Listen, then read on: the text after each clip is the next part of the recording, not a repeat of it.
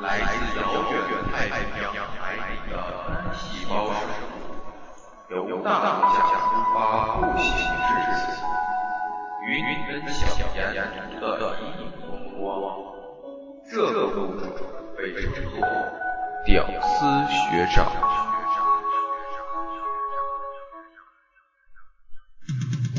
首档大学生原创中文播客，与你记录大学生活中的热闹点滴，分享当下有趣话题。你的关注就是我们的关注。屌丝学长电台，没有买卖就没有杀害。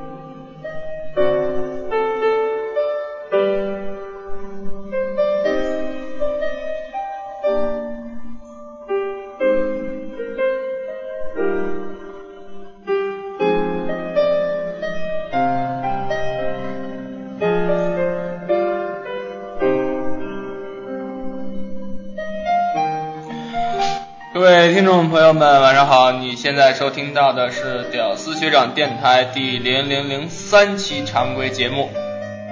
嗯，今天呢，直播间里请来了两位嘉宾，这也是我们屌丝电台第一次请来了两位女女生，跟大家打个招呼吧。嗯，Hello，大家好，我是小米。嗯，很高兴能今天在这里跟大家谈一些关于呃宫崎骏的一些作品。嗨，大家好，我是漫海时光的周显元。嗯，我是漫海时光的周显元。嗯，很高兴在大在这里能够见到大家，希望大家以后来也多多来关注我们漫海时光，关于更多电影的故事都在这里。你这给给自己在打广告啊？你这是？呃，大家听到现在听到这首歌曲就是来自宫崎骏的作品，呃，《天空之城》的主题曲，相信很多人都对这首歌曲都非常的熟悉。呃，今天呢，我们就是来和大家来分享一些关于宫崎骏的一些的呃消息。呃，先说一下本期节目的节目背景吧。宫崎骏导演作品起风了。风头正旺，除了在日本本土票房以八十亿日元豪夺六连冠之外，在世界各地引发了热议，而电影也参加了威尼斯电影节，备受业界关注。而九月一日的电影节相关新闻上，我们又知道了这样一条非常震惊的消息：起风的电影制作人代表宫崎骏本人向外界宣布了将不再制作长篇动画的决定。而这一决定对于动画电影出名的宫崎骏来说，等同于退休不干。而九月六日也将在日本发布更多的退休消息，在起风了掀起风浪的同时，再次宣布退休，这无疑让宫崎骏在一夜之间又一次成为了世界瞩目的焦点。嗯，今天呢，请到直播间的这两位嘉宾，都是对宫崎骏先生的一些作品都很了解的一些同学，是吧？啊，对。啊，呃，那就和大家分享一些。就是你们是什么时候来接触到宫宫崎骏一些先生的一些作品的？嗯，我也就是前从前两年开始吧。我看宫崎骏的第一部作品是《千与千寻》，当时就被这部动画里的微妙场景跟天马行空的想象所打动。呃，后来嗯开始接触更多的关于宫崎骏的作品。显然你呢？我要更早一点，因为初中那阵儿同学们中间都很流行宫崎骏嘛，然后就一开始也是从龙猫、千与千寻这些过来，然后也很喜欢片中久石让和他一起搭档的这些配乐。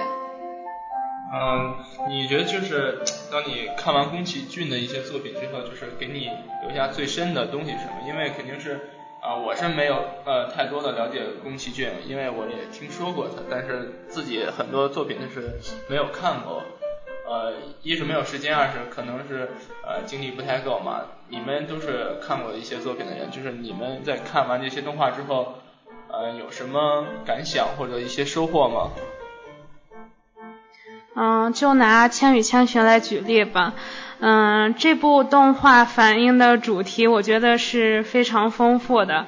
嗯，首先它那个从亲情、呃友情、爱情等这些亘古不变的话题，呃，它都有涉及到。嗯，我觉得，嗯，《千与千寻》真的非常值得一看。嗯。就我还记得当初就有一句台词特别流行，不要吃太多，否则就变成猪了。嗯，对，这反映的是千寻对他父母的一片孝心。对，当时也经常拿这句话来整人，我记得我们当时。啊，我我也其实浏览过，就是《千与千寻》这个电影的，就是里头很多，呃，当时我看的，因为没有连起来看剧情嘛，所以觉得很多里头奇奇怪怪一些长相很奇怪的一些东西，比如那个老巫婆。呃，具体的情啊，具体的情节啊，你们两位在座的分享一下。嗯，我觉得这部动画讲的就是千寻这个主人公的成长历程。每个人都是从开始的胆小，就像最开始的千寻一样，嗯，他拽着妈妈的袖子，嗯。开始一直拽着妈妈的袖子，嗯，到最后变成一个独立自主、非常有主见的一个女生，嗯，这就是成长的过程，嗯，每个人都需要在成长的过程中经历一些风雨，这样我们才会长大。我觉得在同时，也像那个宫崎骏，他以以往总是会在他的电影中渗透一些环保的思想。我又记得里面有一集是千寻帮河怪洗澡，是对河神。啊，对河神。嗯，帮河神洗澡那一部分的时候，当他从河神身体里拽出垃圾的时候，我们就会想到原先。我们我们已经在慢慢的对自然做出了很大的伤害，再加上他和白龙之间的感情也是源于，嗯互相的帮助，所以也更传达了人和大自然要互相爱护、互相帮助的这样一种思想。对。嗯，就是呃，除此之外，就是你们也经常是看一些日本的一些动漫作品呀，有吗？不经常看是吗？我们我偶尔会找两集柯南看。啊，但就是你感觉宫崎骏的一些作品和那些呃比较流行的主流的一些动漫呀，有什么明显的本质上的区别吗？我觉得主题上会有很大的区别。日本现在很多动漫，我感觉是主打热血的然后还像海贼王啊，像是最近很流行的进击的巨人，它里面有很很多感人的成分，但是因为有因为动漫这种题材它展示的很有限，但是宫崎骏的题材就是把人和人的情感剖析的更深，而且我觉得他电影一直不变主题就是人和大自然的关系，他更深入的解释了这个关系。嗯，小米呢？嗯，宫崎骏可以通过他的动画反映出他想要告诉人们的很多道理，嗯，特别是在那个生活还有成长过程中需要经历的一些事，我觉得我真的能从他的动画里学到很多东西。OK，那就是说一下你们就是看过宫崎骏的作品中，比如《千与千寻》最令你们印象深刻的一个画面呀，或者说一个情节呀。或者说曾经给你们一些启发呀，或感动过你们的一些情节。嗯，我觉得里面最感动我的是千寻和无脸怪他们之间的感情。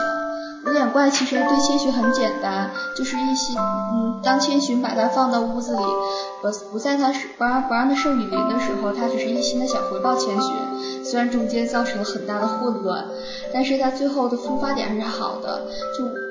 无脸怪那种单纯的那种，很单纯对别人好的那种心态，真的很让人感动。嗯，我觉得就是千寻这部动画片，它开始千寻的父母因为贪吃变成了猪，然后我觉得这就是反映人的一种贪念，最后会造成对他的一种打击，呃的一种报应。然后，嗯。但是后来千寻在那个呃到汤婆婆那里之后，呃汤婆婆，汤蛮欺负人的，一直感觉。对，嗯汤婆婆嗯会交给千寻一些工作，告诉他呃所有的成果都是要有自己的付出。要不要努嗯，呃，汤婆婆就是那个长得特别丑的那个，对，会飞的那种，脑袋特别大。哦，呃，她其实也是融入了很多就是宫崎骏自己的想象，是吗？嗯，对，还有好多漫画之间的那个形象是有关联的，像是灰尘精灵，他在《千与千寻》里头就是在。过路房搬砖头什么的，然后在龙猫里，当那个小女孩一家人住进旧房子的时候，也出现了灰尘精灵的形象，我就特别喜欢那个小精灵的样子。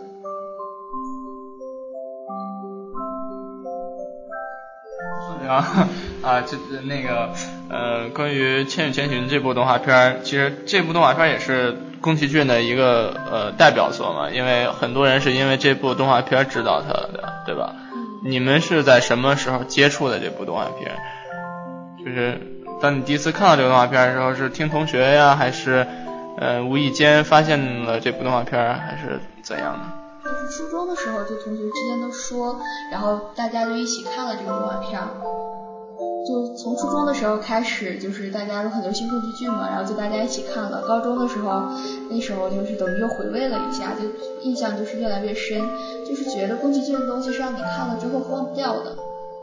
嗯，小小米之前说是他很早就看了，但是第一次看没有看懂，嗯，不太理解里头的一些剧情，但后来是又看了一次，对吗？对。啊，那第二次看之后，你发现呃跟第一次有什么不同感受吗？嗯，后来是我通过查阅了一些资料，然后了解了一些这部动画的背景。呃，这部动画，呃，我才发现原来这部动画反映的主题是包罗万象的。呃，它涉及了环保，就像刚才那个，嗯，显元，显元说到的那那那一段，那个给和珅洗澡的那一部分。嗯，还有那个千寻跟无脸男之间的友情，还有对待他父母的那一颗孝心，还有跟白龙之间那种微妙的感情，我觉得都被那个宫崎骏大师表现的淋漓尽致。就是我觉得宫崎骏他动画在绘画上也是很精细的。我记得之前在微博上就看到过一条，就是专门扒那个在龙猫里他画的植物，就是从绣球花开始，一共有五十多种植物，他画的都是很精细的。就是当时看都感觉很佩服。哦，我不太了解，就是宫崎骏他这个呃电影作品就是如何制作出来的，不是他本人一个人就是去制作吧？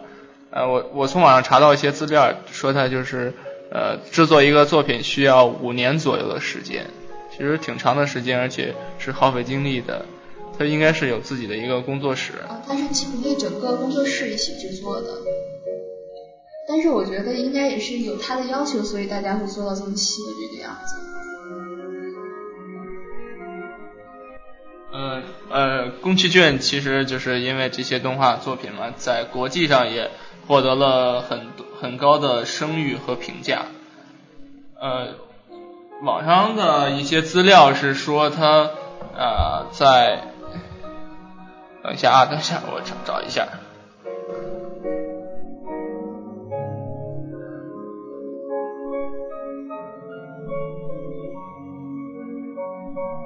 啊，对，《时代》杂志的作者，请呃，就是汤姆。评论宫崎骏说，宫崎骏在一个高科技的时代，这位动画电影导演用老方法创作了不可思议的作品。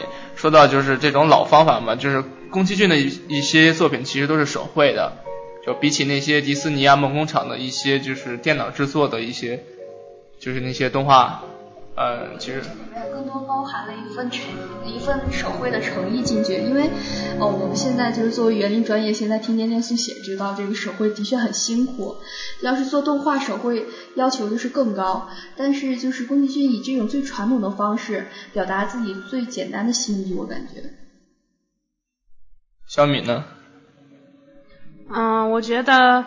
呃，我非常佩服宫崎骏的这种精神，他可以用呃自己的这一种方式，然后把自己的这一种爱好体现到极致。嗯，宫崎骏其实也说得上是日本动画产业中的中流砥柱。呃，他不仅是一个优秀的就是绘画者，或者是一个动画片制作者，他更是一个非常有思想的思想者。他很多东西就是融入到了他的那些动画里头。呃，比如说一些美好的东西，一些想象天马行空的想象，他的世界观和历史观。人生观和价值观都有着明晰的他的自己的风格，就是他用他自己的人格魅力去构建了一个属于他自己的一个世界，对吧？对，这次起风了就很明显的表达了他对日本军国主义的一些看法。就在之后他宣布退休之后，有些人就是东京申奥成功，有些人还支持他去导演申奥那个奥运会的开幕式，他就很直接拒绝了，说自己不会帝国主义的走狗办事。我挺喜欢他这种简单直接的性格的也。呃，对，我终于找到了那个，嗯，宫崎骏呢，在二零零五年曾获得了第六十二届威尼斯电影节荣誉金狮奖国际交流基金奖。呃，这对于一个亚洲人来说，其实是一份很大的荣誉。对，就是好莱坞历呃不是好那个奥斯卡历年的动画长片最佳动画长片奖，基本就是在梦工厂、迪士尼、皮克斯这几个工作室里来回转，但只有宫崎骏的出现能打破这种局面。嗯，而且他的最新作品就是起风了，在二零一三年的九月一日，第七十届威尼斯国际电影节主竞赛单元入围了。呃，其实呃获奖获没获奖好像没有公布是吧？公布吧记不大清啊，我我也记不大清了。呃，应该其实作为一个亚洲亚洲作品，已经走向是。动画一向也不是在那个国际主流上不是特别占优势，在日本日本那种动漫的那种，在日本动漫风格里，宫崎骏又打造了一种自己的方式，并且获得了整个国际上的认可，是很不容易的。嗯，对。呃，我想问两位，就是你们看过迪士尼梦工厂的一些动画片之后，再去。看宫崎骏的一些作品是怎样的一种感受？因为宫崎骏的作品确实是画面的话很美，但是他的风格已经不属于这个科技的时代了。嗯，我觉得迪士尼动画多数就是一部动画只反映一个主题，然后我觉得嗯在这方面宫崎骏做的是非常好的，因为他的一个一部动画可以包含很多主题。嗯，然后看完可以让人受益匪浅。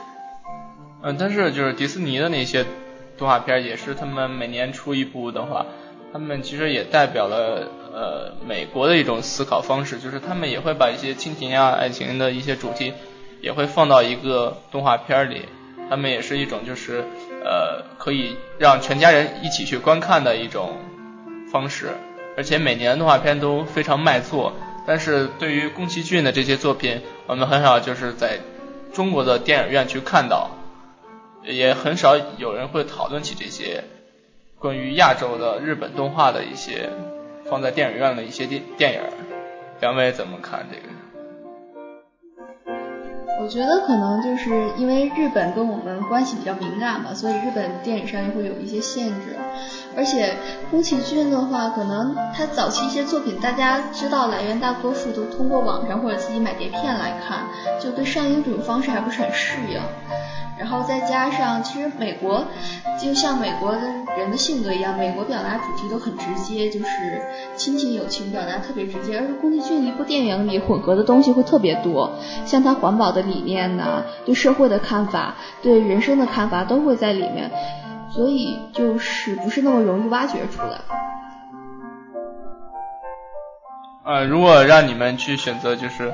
电影院有两部电影上映，一个是类似于宫崎骏这样的日本风格的这种动画，一种就是以美国那种风格为主的欧美的动画，你会怎么选择？你是看中它的画面，或者看中它的风格，或者是看中它的内涵？嗯，我觉得我好像是会选那个宫崎骏的动画吧，因为我觉得他的动画通常，嗯，让我看。每看一次都有不同的那种收获。嗯。我觉得要主要看内容来评断了，而且有些像是像之前的怪兽大学啊，就像我们小时候看过的怪物电力公司，它之前都是有承接的，我可能就会选择这方面的。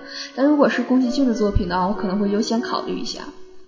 嗯，可能就是因为呃也是市场的原因嘛，美国的一些宣传，一些动画的宣传非常的对对对。呃，但是呃，对于这些日本的动画，大家还是习惯于去网络上去看。呃，我想问大家，就是你们看过最多遍的一个动画是什么？宫崎骏。嗯，我看的最多的动画是《哈尔的移动城堡》吧，因为当时听一个朋友说这部动画非常感人，非常好看，然后我就专门到那个。音响店去买了这个光碟，当天晚上就看了两次，后来现在累计起来可能已经有六七次。我倒看的次数没有那么多，我看最多应该是《千与千寻》，也就是两三次左右。一开始和同学大家一起看，然后之后自己回家也有看过，然后之后电视上播的时候也看了一下，但但是大概也就是那么三四次的样子。那我就不是那种，就是一个电影看过之后还会去再看第二遍、第三遍。我觉得就是当你剧情都已经看过的时候，我觉得已经没有什么可以吸引我的了。你们就是这么多这么多次看这一个动画片，是因为就是非常喜欢，是吗？对，就很喜欢，就是整个带给人的那种感觉。就在你在看《千与千寻》的时候，你会投入到那个故事中，你会你会把自己带入到故事里，就。当主人公千寻遇到的一切困难的时候，你也会为他而着急；但他最后救出父母，和他们一起回到美好的生活的时候，你也会替他而欣慰。嗯，我觉得就是呃，《哈尔的移动城堡》这部动画片反映的主题是战争，嗯，然后宫崎骏他在那个在战争这方面是呃，反正挺反对战争的吧，嗯。那你看过一遍之后，你就是在看第二遍的时候，你觉得你剧剧情都因为你都知道了吗？你不会觉得很烦吗？嗯，我觉得每次给我看完的感觉都是不一样的吧。嗯，因为它毕竟反映的主题比较多，然后第一次看可能有有一些主题就没有顾及到，我觉得第二次看会有更多的收获。也可能就是宫崎骏动画带给大家的一种魅力所在吧，因为呃作作为大学生嘛，大家很多时间就去愿意去看一些就是网络上的一些视频呀，或者是电影，大家以这个呃去分享一些这些看法。宫崎骏作为就是从小带给我们的一个呃领路人，把日本动画日本的这种风格带给了。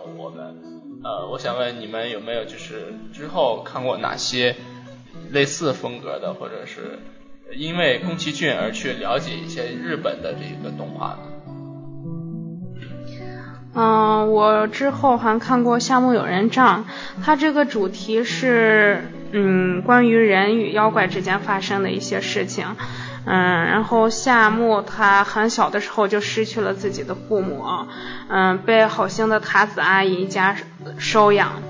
呃，他因为那个外婆的关系，遗传的关系，他可以看见平嗯普通人看不见的东西，那就是妖怪。嗯，之后他与妖怪展开了一些非常不平凡的这种嗯经历吧，嗯。反映了那种，其实这部动画里头的一些妖怪都是非常善良的，颠覆了那个中国以往对妖怪的这种，呃，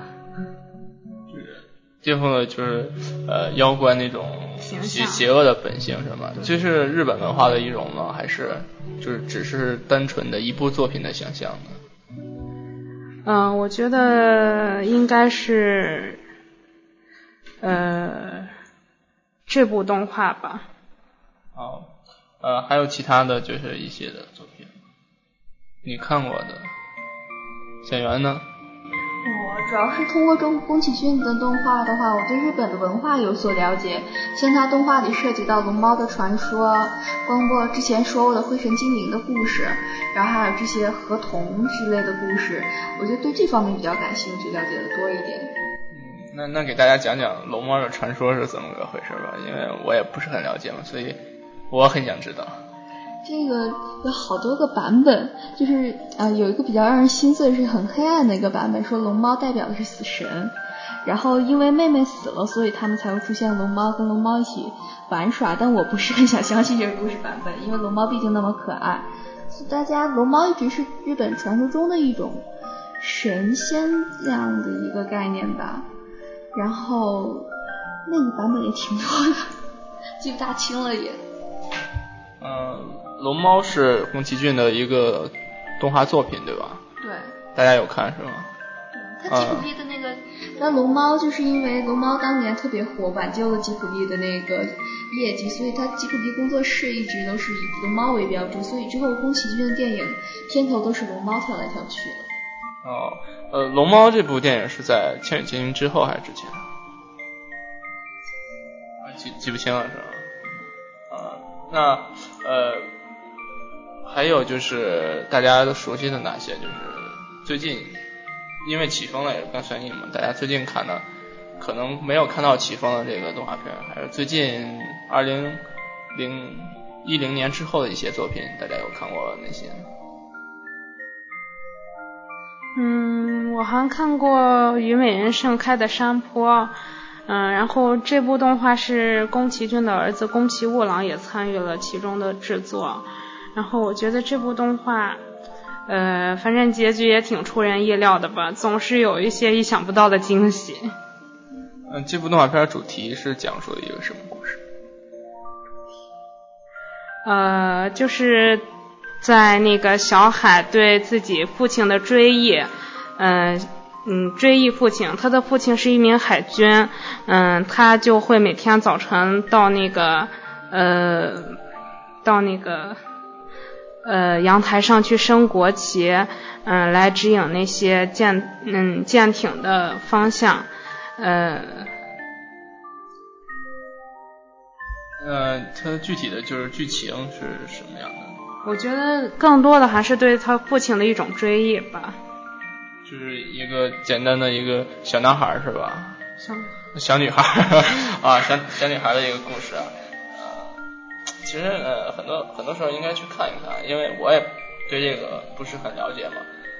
听两位这么一说，其实呃可能后之后有时间肯定会去补一补课的。大家有什么就是推荐的？从从按顺序来吧，就是从开头比较强力推荐的。呃，我推荐你去看看《幽灵公主》吧，因为因为。呃，我觉得这部动漫也是反映了一个很好的主题，呃，而且那个意境非常的优美。我觉得我还是最喜欢《千与千寻》，我觉得它不仅仅是一部动漫，它能让你看到人生的更多的东西。就这么简单吗？其他作品呢？因为这两部作品就是相相对于来说比较有名的，对吧？有一些就是可能是比较小众的，也是属于宫崎骏的早期的一些作品。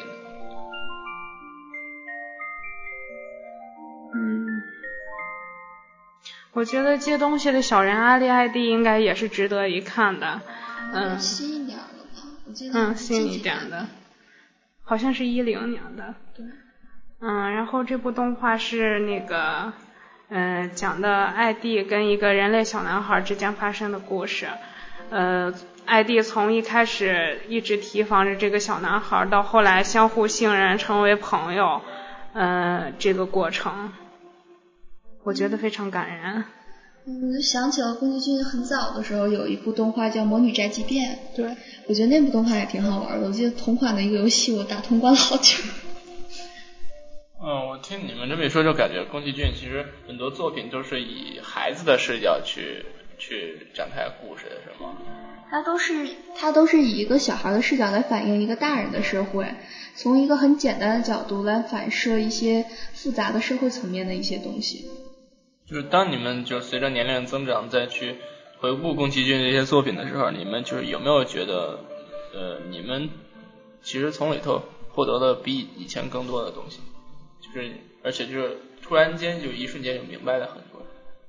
嗯，的确会这样，就是每一次看宫崎骏的动画都会有不同的感受。从最开始只是图个新鲜，看画面啊，只是被情节逗得发笑，然后到最后被它里面包含的情节所感动，再再进一步的那个再进一步的思考它反射的一些社会层面的东西，让我们知道我们的生活并不仅仅是学习工作那么单调，还要多多走进自然，珍惜生活中其他人。嗯，我觉得，呃，随着年龄的增长，然后对一些问题会有不同的看法。嗯，以前小时候，嗯，然后，嗯，对一些事情的看法，长大以后就会改变。所以我觉得，呃，在不同的年龄段看宫崎骏的动画，那个体会和领悟应该也是不一样的。嗯，举举个例子吧，具体点，就是你们看过以后，就在。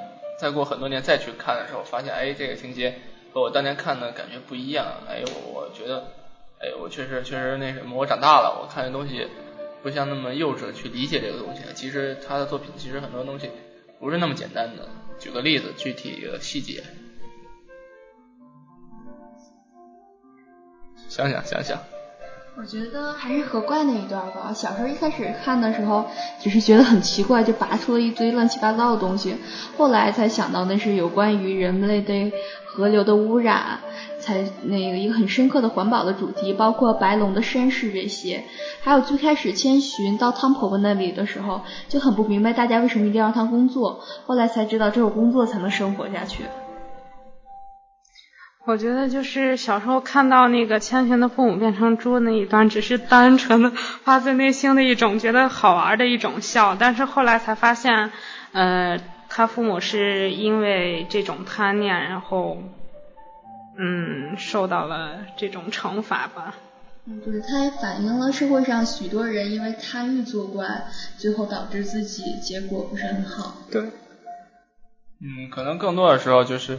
其实宫崎骏也是想希望通过他的作品来让小孩儿或者是呃正在成长中的孩子们去体会到这些东西。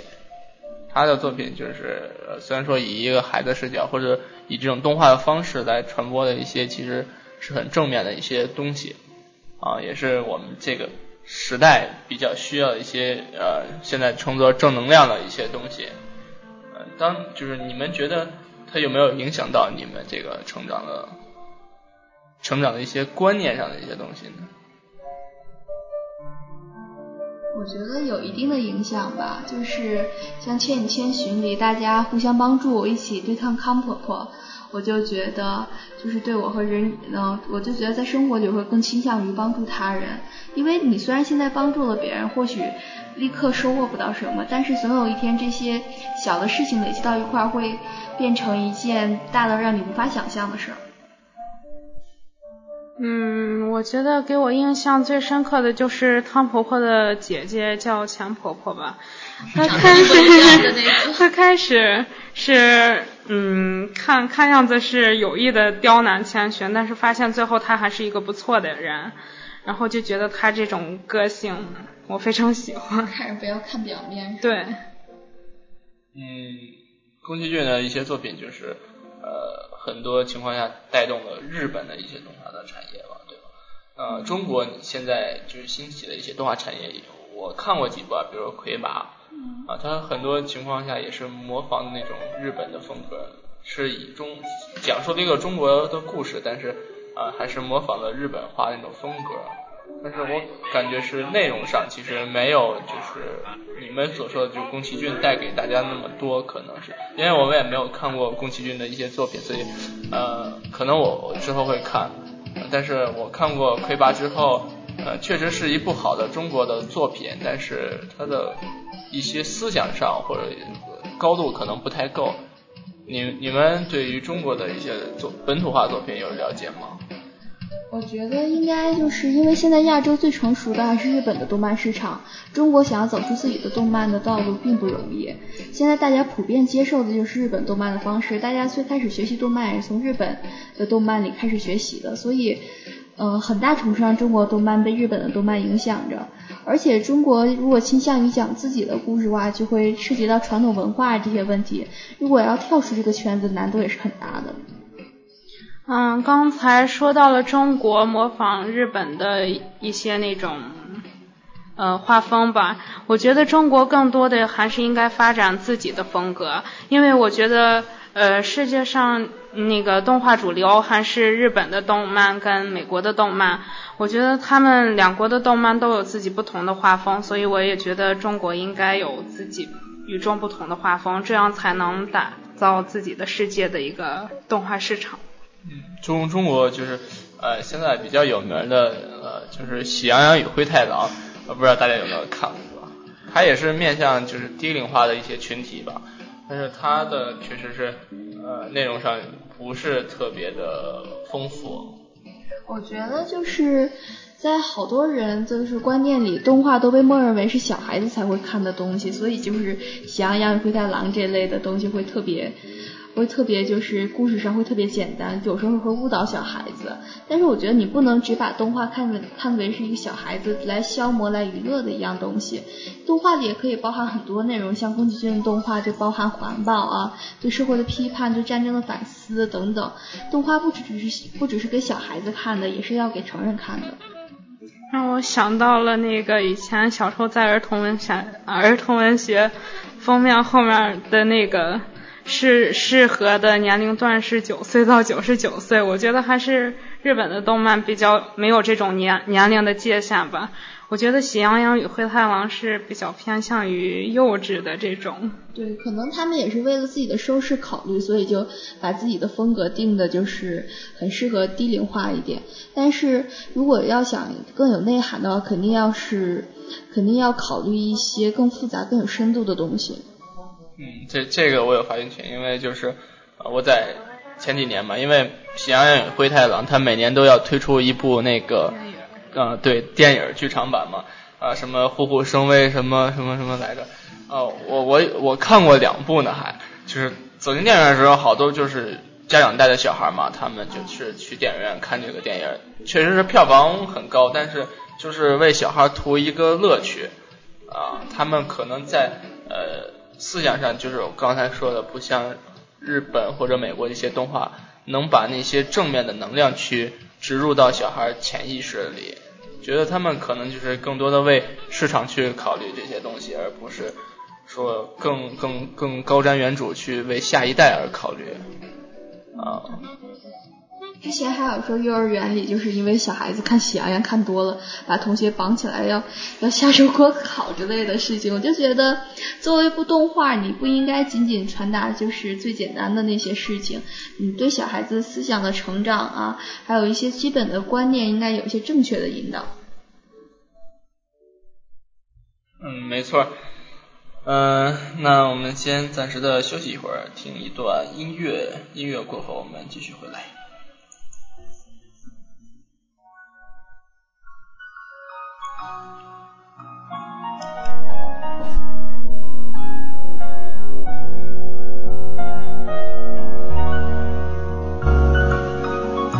comer.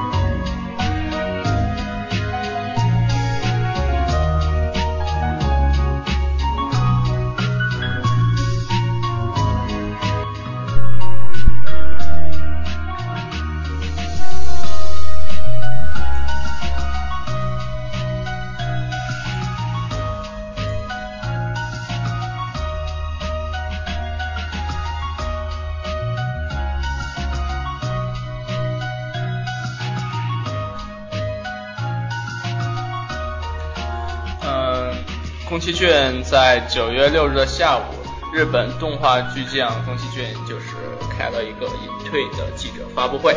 宫崎骏表示，这次隐退是来真的了，因为，对，像像刚才显员说的。哦，对，之前也有，就是他电影上映的时候也有传出说他要隐退的消息，但这次消息貌似好像真是要玩真的了，心里还真是挺舍不得的。嗯，在记者会上呢，宫崎骏坦言，虽然自己之前数次宣布隐退又食言复出，但这次是真的。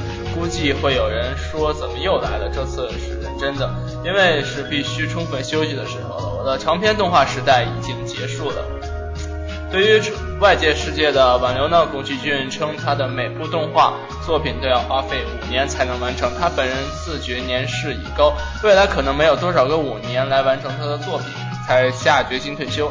同时，他现在也没有制作短片的计划。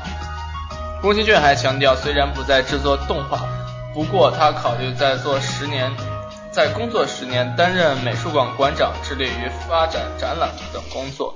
呃，我想问两位，就是对于宫崎骏，呃，在九月份宣布他要离开动画长片，就是有什么想法吗？因为可能之后就再也没有属于宫崎骏的作品了，对吧？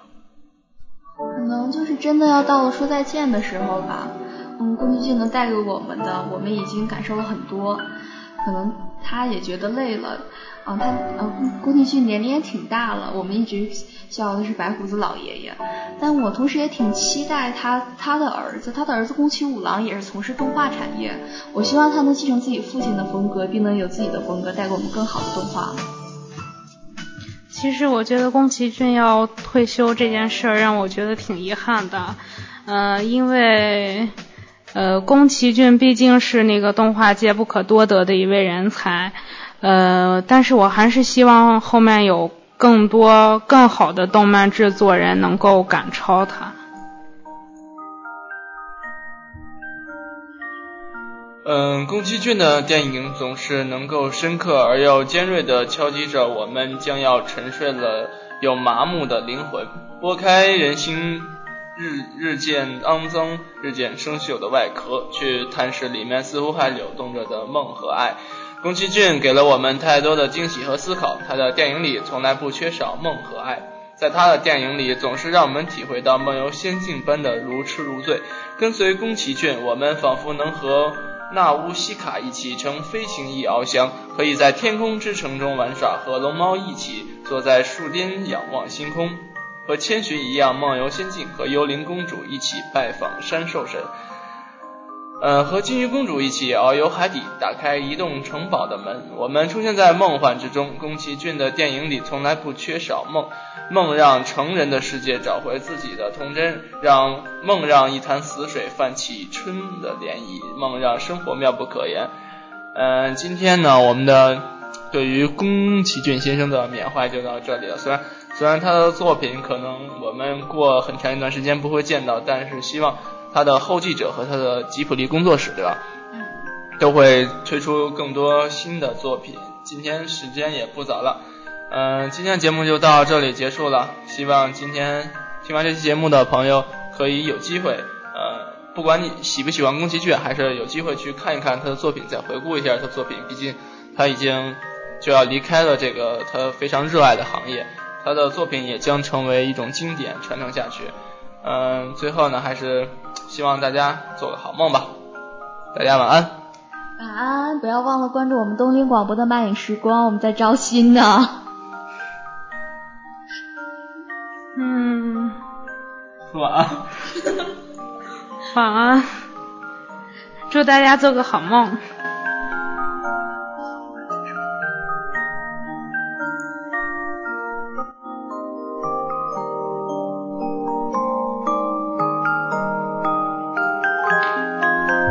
对节目最后还是要做个广告，更多节目详情呢，还是呃希望朋友们去关注一下屌丝学长电台的微信公众平台 Bad Captain，或者搜索屌丝学长电台的全拼就可以搜到了。各位下期再见了。